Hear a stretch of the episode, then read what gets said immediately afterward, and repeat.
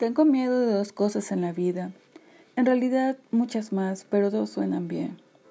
Tengo miedo de mí misma y de las llamadas a las dos de la mañana. Sí, esas las cuales antes de que tomes el teléfono, tú de sobra ya sabes que algo realmente malo ha pasado. Y es un breve tiempo, pero puedes sentir cómo los segundos se ralentizan, tus sentidos se agudizan e incluso puedes sentir y escuchar los latidos de tu corazón. Y comienzas esa pelea entre venir desde lo más profundo de tu sueño a la realidad y prepararte a ti mismo para lo que sea la razón de esa llamada es.